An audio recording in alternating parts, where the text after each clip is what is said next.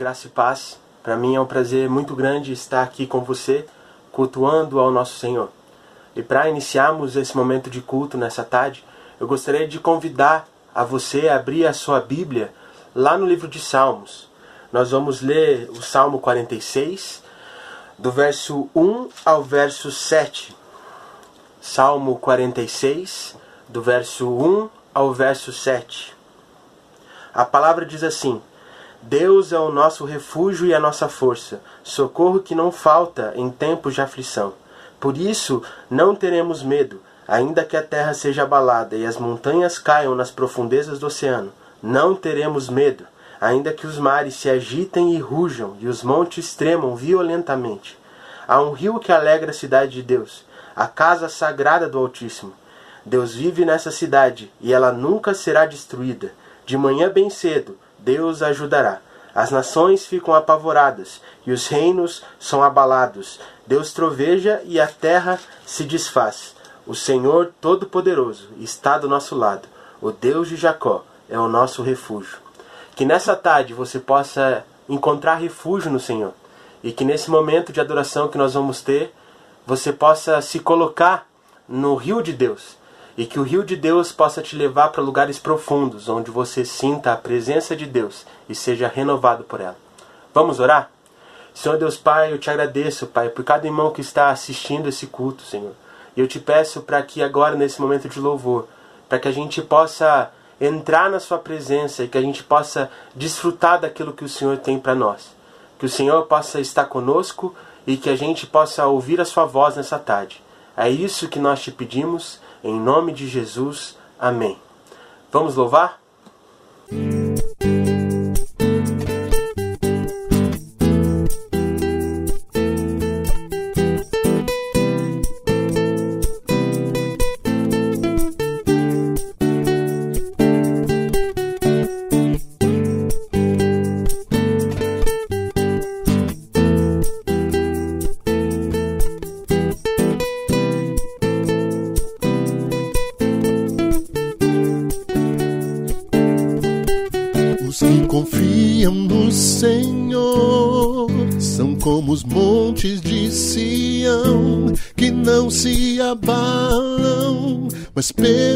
Permanecem para sempre. Como em volta de Jerusalém estão os montes, assim é o Senhor em volta do seu povo. Autoridade e poder, o domínio em suas mãos Pois o Senhor é Deus, o Senhor é Rei dos povos. Calem-se diante dele a terra, dobre os joelhos, ergam as mãos. Pois o Senhor é Deus, o Senhor é Rei dos povos.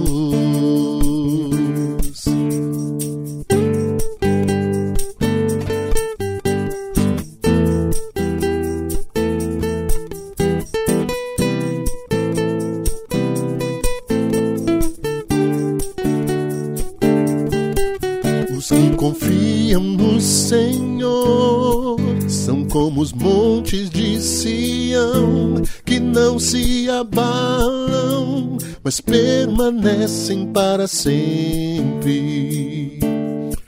Como em volta de Jerusalém estão os montes, assim é o Senhor em volta do seu povo autoridade e poder, o domínio em suas mãos.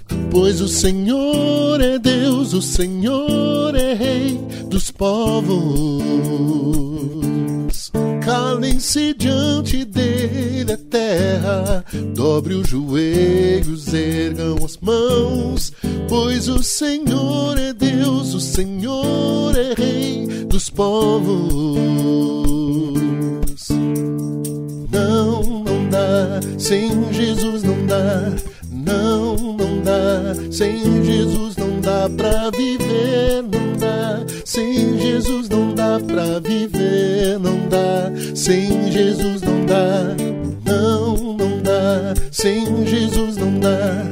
Não, não dá. Sem Jesus não dá pra viver, não dá. Sem Jesus não dá pra viver, não dá. Sem Jesus não dá.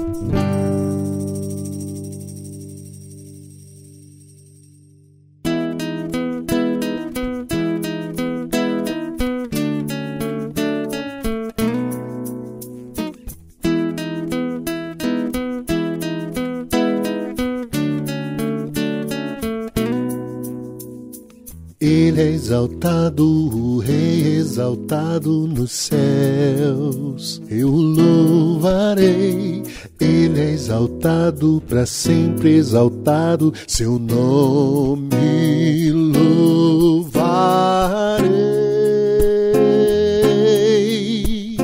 Ele é o Senhor. Sua verdade vai sempre reinar.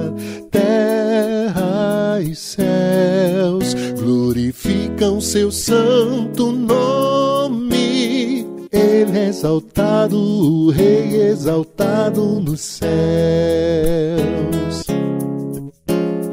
Ele é exaltado, o Rei exaltado nos céus.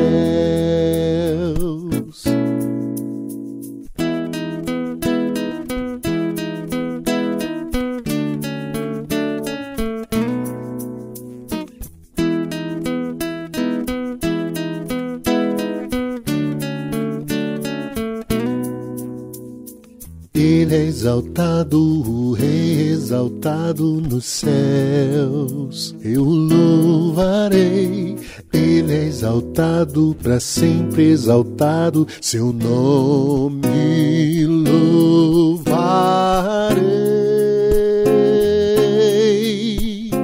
Ele é o Senhor. Sua verdade vai sempre reinar. E céus glorificam seu santo nome. Ele é exaltado, o Rei exaltado nos céus. Ele é exaltado, o Rei exaltado nos céus. Aleluia! Ele é exaltado, o Rei exaltado nos céus.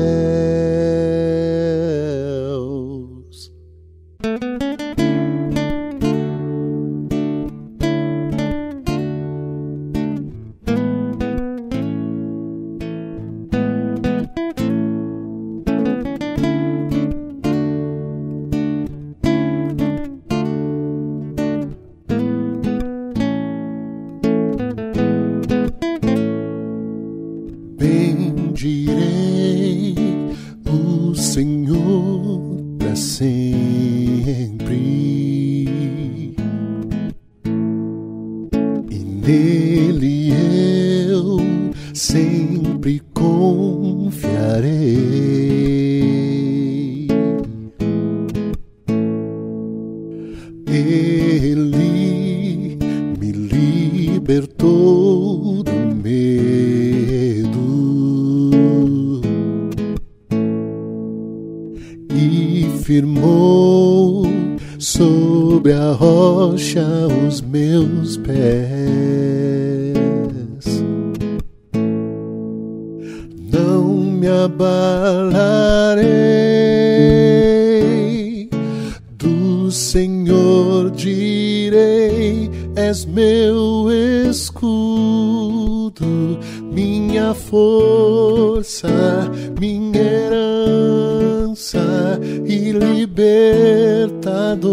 meu refúgio, torre forte e socorro meu em tempos de aflição.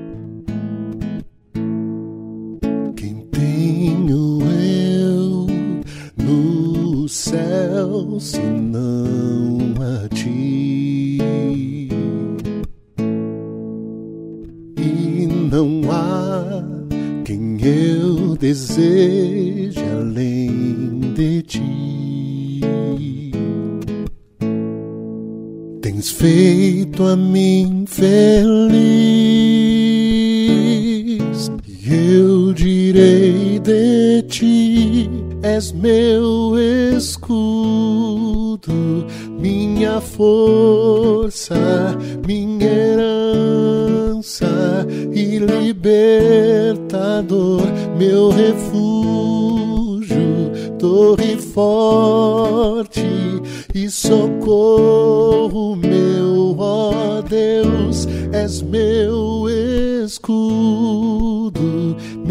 força, minha herança e libertador, meu refúgio, torre forte e socorro meu em tempos de aflição.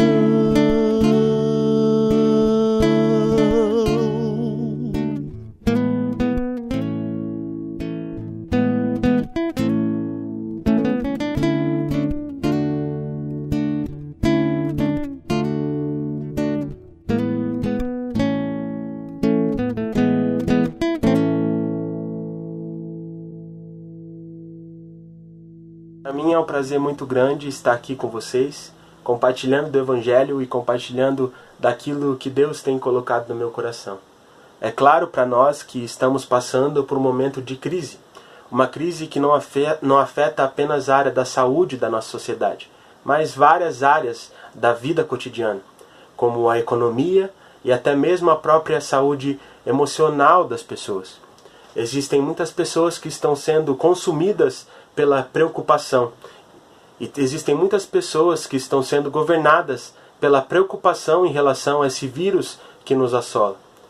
Existem muitas pessoas preocupadas com a saúde dos seus amigos, familiares e com a própria saúde. Existem muitas pessoas preocupadas se vão conseguir ou não pagar as contas no final do mês. Pessoas preocupadas se vão conseguir manter o emprego ou se vão conseguir manter as portas abertas dos seus comércios após esse período de crise.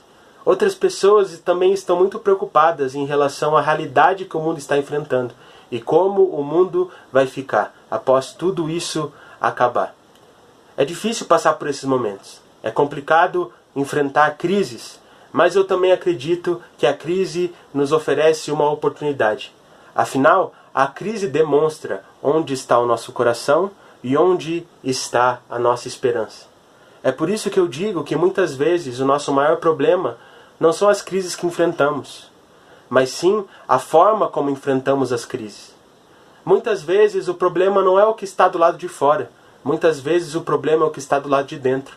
Afinal, se temos um coração com esperança e confiança no Senhor, não importa o que, acontece, o que aconteça do lado de fora, nós permanecemos em Deus e permanecemos inabaláveis em Cristo Jesus. E para que a gente possa aprender como devemos lidar e o que devemos fazer nesse momento de crise, eu gostaria de te convidar a abrir a palavra de Deus lá no livro de Juízes. Juízes, capítulo 6, do verso 7 ao verso 12. Nós iremos aprender através da vida de Gideão, desse grande servo de Deus, como nós devemos nos portar frente às crises que nos assolam. Então acompanhe a leitura comigo. Juízes capítulo 6, do verso 7 ao verso 12. A palavra diz assim: Quando eles oraram ao Senhor por causa dos midianitas, ele mandou um profeta que lhes disse: Assim diz o Senhor, o Deus de Israel: Eu tirei vocês da escravidão do Egito eu os livrei dos egípcios e dos que lutaram contra vocês aqui nessa terra. Expulsei os seus inimigos e dei a vocês a terra deles. Eu disse que sou o Senhor, o Deus de vocês, e que vocês não deveriam adorar outros deuses dos amorreus que viviam nessa terra, mas vocês não quiseram me ouvir. Então o anjo do Senhor veio e sentou-se debaixo de um carvalho que havia perto do povoado de Ofrá. Esse carvalho pertencia a Joás, que era da família de Abiezer. O seu filho Gideão estava malhando trigo no tanque de pisar uvas, escondido para que os midianitas não o encontrassem. Então o anjo do Senhor apareceu a ele e disse: Você é corajoso, e o Senhor está com você.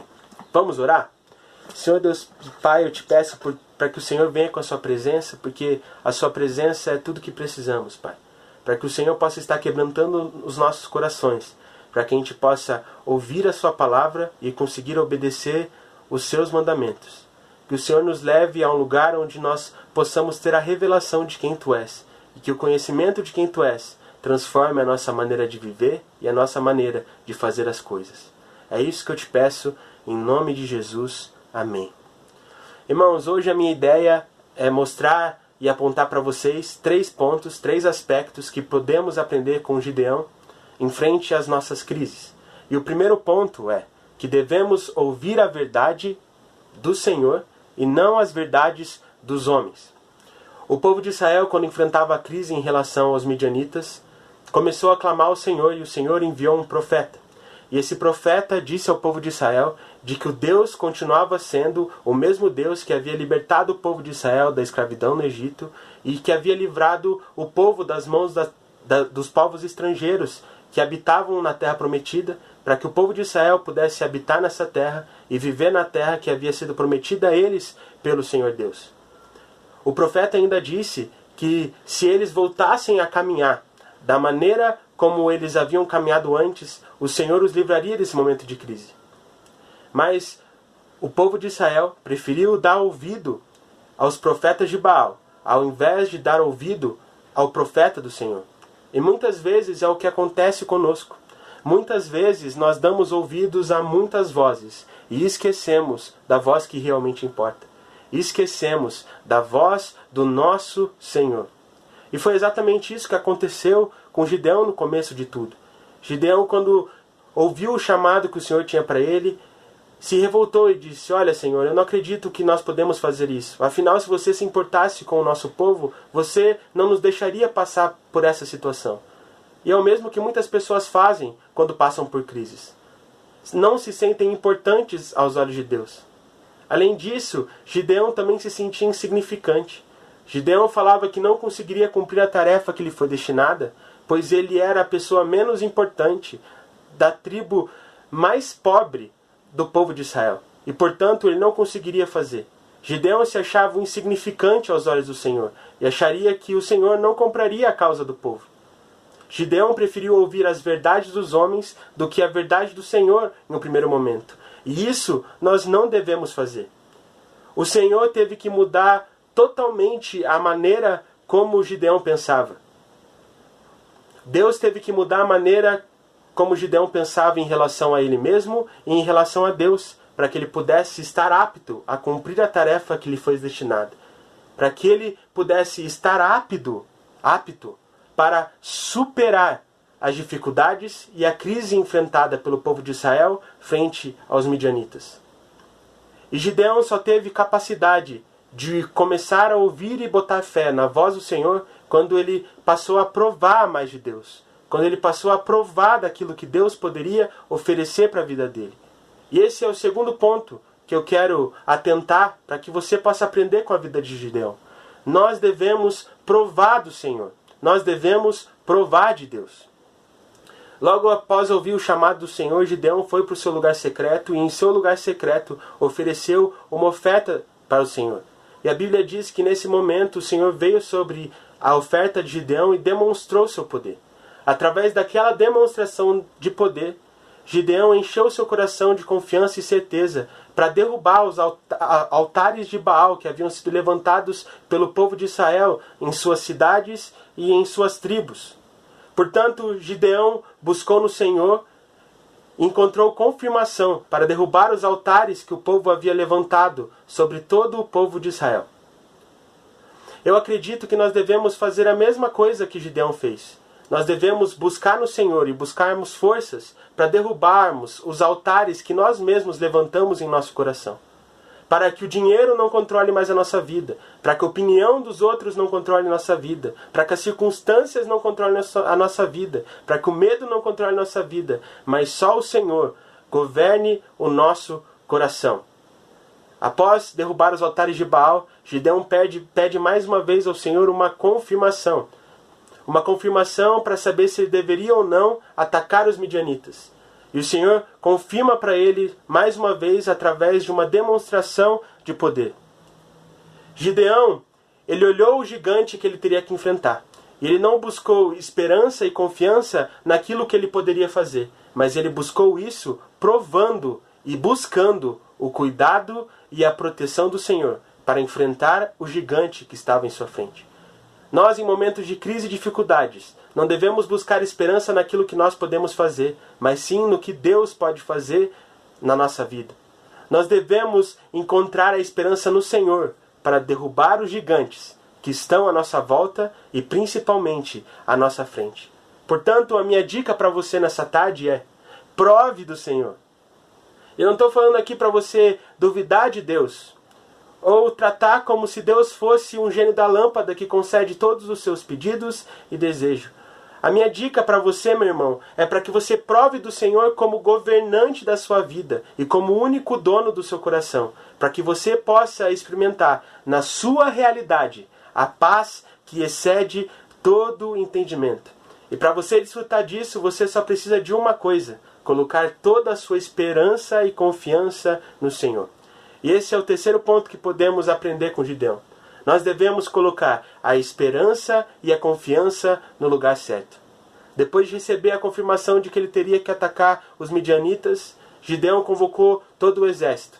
E esse exército, ao todo, era de, uns, de soldados que conjuntamente se davam em um número de 33 mil pessoas.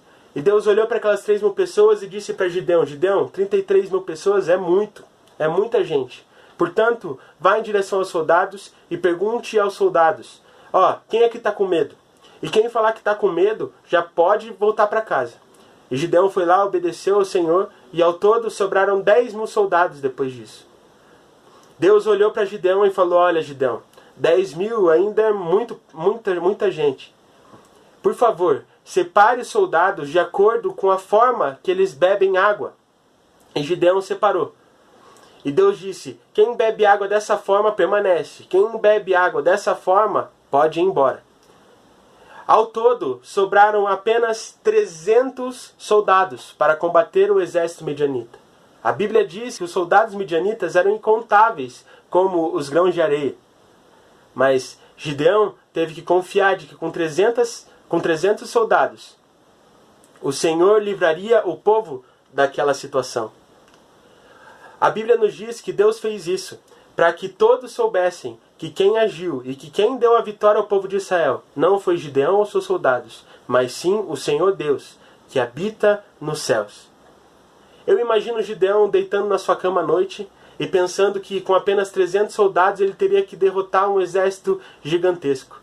Eu imagino Gideão com muito medo. E eu acredito que Deus tenha percebido esse medo. Então Deus olhou para Gideão e disse: Olha, Gideão, se você estiver com medo, vá até o acampamento midianita, que lá você receberá mais uma confirmação. Lá foi Gideão, ele e seu parceiro, rumo ao acampamento midianita. E quando eles chegaram lá, eles ouviram um soldado contando para outro um sonho. E ouviram que esse soldado midianita acreditava que aquele sonho significava de que os israelitas iriam vencer os midianitas naquela batalha. Ao ouvir aquilo, o coração de Gideão se encheu de esperança e confiança, e ele voltou para o seu quarto, buscando estratégias para derrotar aquele gigante. Eu imagino o Gideão entrando e questionando o Senhor, perguntando ao Senhor quais seriam as estratégias.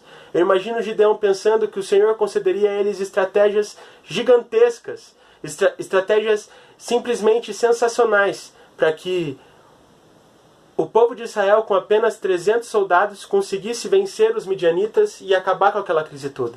Mas a estratégia que o Senhor passou para Gideão era para que seus soldados gritassem o mais forte possível e soprassem uma corneta, que assim os midianitas se sentiriam confusos e fugiriam daquele lugar, concedendo a vitória ao povo de Deus, concedendo a vitória a Gideão e ao exército israelitas e que assim Gideão conseguiria a vitória e superar a crise que abatia tanto o povo de Deus. Eu imagino eles colocando essa estratégia com muito medo. Eu imagino todos os soldados indo para a frente de batalha, encarando o acampamento dos midianitas, olhando um para o outro e falando: Meu, será que a gente realmente deve fazer isso? Será que a gente realmente deve colocar essa estratégia em prática? Mas ao mesmo tempo eu acredito que alguns soldados colocaram: Olha, falaram o seguinte: a nossa esperança não está naquilo que podemos fazer, mas sim no que Deus pode fazer por nós. Vamos simplesmente obedecer aos preceitos e a gente vai conseguir superar essa crise. Portanto, eles, cheios de esperança e confiança no Senhor, no momento certo, sopraram as suas cornetas e gritaram o mais alto que podiam. E quando isso aconteceu, os midianitas ficaram confusos, fugiram do povo de Israel, concedendo a vitória a Gideão e a seu exército, e fazendo com que o povo de Deus superasse a crise da dominação dos midianitas. A crise do povo de Israel não se solucionou naquele momento pela ação de Gideão mas sim pelo Senhor e pela ação de Deus, através da fé e da obediência de seus servos de Deus. Nós devemos buscar esperança e confiança para vencer as nossas batalhas no Senhor, assim como Gideão fez. Afinal, o Evangelho não é uma boa notícia apenas pelo fato de Jesus ter morrido na cruz para nos salvar. O Evangelho é uma boa notícia, pois é uma notícia que avisa a nós de que Jesus morreu para nos salvar e de que nos proveu tudo o que é necessário para que a gente possa permanecer nele durante todas as dificuldades que enfrentamos aqui na nossa terra. Portanto, a nossa esperança e confiança não deve estar naquilo que podemos fazer ou conquistar. A nossa esperança e confiança deve estar naquilo que Jesus fez e continua fazendo por nós todos os dias. É por isso que o mais importante é termos fé em Cristo e fé naquilo que Ele pode fazer por nós. A fé é um fundamento firme que faz a nossa esperança permanecer inabalável frente às nossas dificuldades, provações e crise. Fé, irmãos, não é apenas aquilo que falamos, mas é aquilo que fazemos. É por isso que a nossa fé não pode estar naquilo que podemos fazer para que as coisas melhorem, mas no que Deus pode fazer para nos tirar da situação que enfrentamos. E para concluir a minha mensagem, eu gostaria de falar algumas frases para você. Eu gostaria que você gravasse essas frases no seu coração. Nada, nem ninguém pode deter os planos de Deus para você e para a sua vida. No final, de, no final de tudo, nós podemos perder tudo que nós temos. A única coisa que nós não podemos perder é a posição que temos a posição de sermos filhos do Pai e de sermos cuidados por Ele em tempos de aflição, pois o que nos garante isso é a cruz de Jesus. É por isso que eu digo que essa tribulação não se compara com a glória que receberemos se permanecemos nele e obedecemos aos seus mandamentos em tempos de crise e em tempos de aflição. Portanto, meus irmãos, nesse momento de crise que nós enfrentamos, eu te convido a fazer três coisas eu te convido a ouvir a verdade do Pai e não as verdades mundanas. Eu te convido a provar de Deus como governante da sua vida, para que apesar de tudo você desfrute da paz que excede todo entendimento. E eu te convido para você colocar a sua esperança e confiança no lugar certo, para que você coloque a sua esperança e confiança no Senhor, para que ele possa agir através da sua fé e através da sua obediência, para que o povo de Deus possa ser liberto dessa crise e de toda essa situação que estamos enfrentando. Coloque nas mãos do Senhor tudo aquilo que tem te preocupado, pois eu tenho plena certeza que se colocarmos esperança e a confiança nas mãos de Deus, Ele irá nos fazer superar essa crise. E após essa crise, nós iremos reconhecer que estamos nos tornando cada vez mais parecidos com Jesus. Feche seu olho, baixe sua cabeça, vamos orar. Senhor Deus Pai, nós te agradecemos por tudo que o Senhor tem feito e por tudo que o Senhor é para nós, Pai. Eu te peço pela vida de cada um dos meus irmãos que estão assistindo esse vídeo, Pai. E eu te peço para que o Senhor nos dê força para superarmos esse momento difícil, para superarmos a nossa crise. Que o Senhor nos ajude a colocarmos a nossa esperança e confiança no lugar certo. Que o Senhor nos ajude a colocarmos a confiança e a esperança no nosso Senhor, que habita nos céus. É isso que nós te pedimos. Em nome de Jesus, amém. E para encerrar, eu gostaria de deixar mais um versículo com você. Esse versículo está lá no livro de Salmos, no capítulo 75, verso 3. A palavra diz assim: Quando a terra e seus moradores estremecem, sou eu que mantenho firme os seus alicerces. Irmãos, a terra e seus habitantes podem estremecer, mas aqueles que confiam no Senhor não se abalam. Que esse versículo fique na sua cabeça durante toda essa semana e que o Senhor te dê força a enfrentar todas as dificuldades. Deus abençoe. Tenha uma boa semana.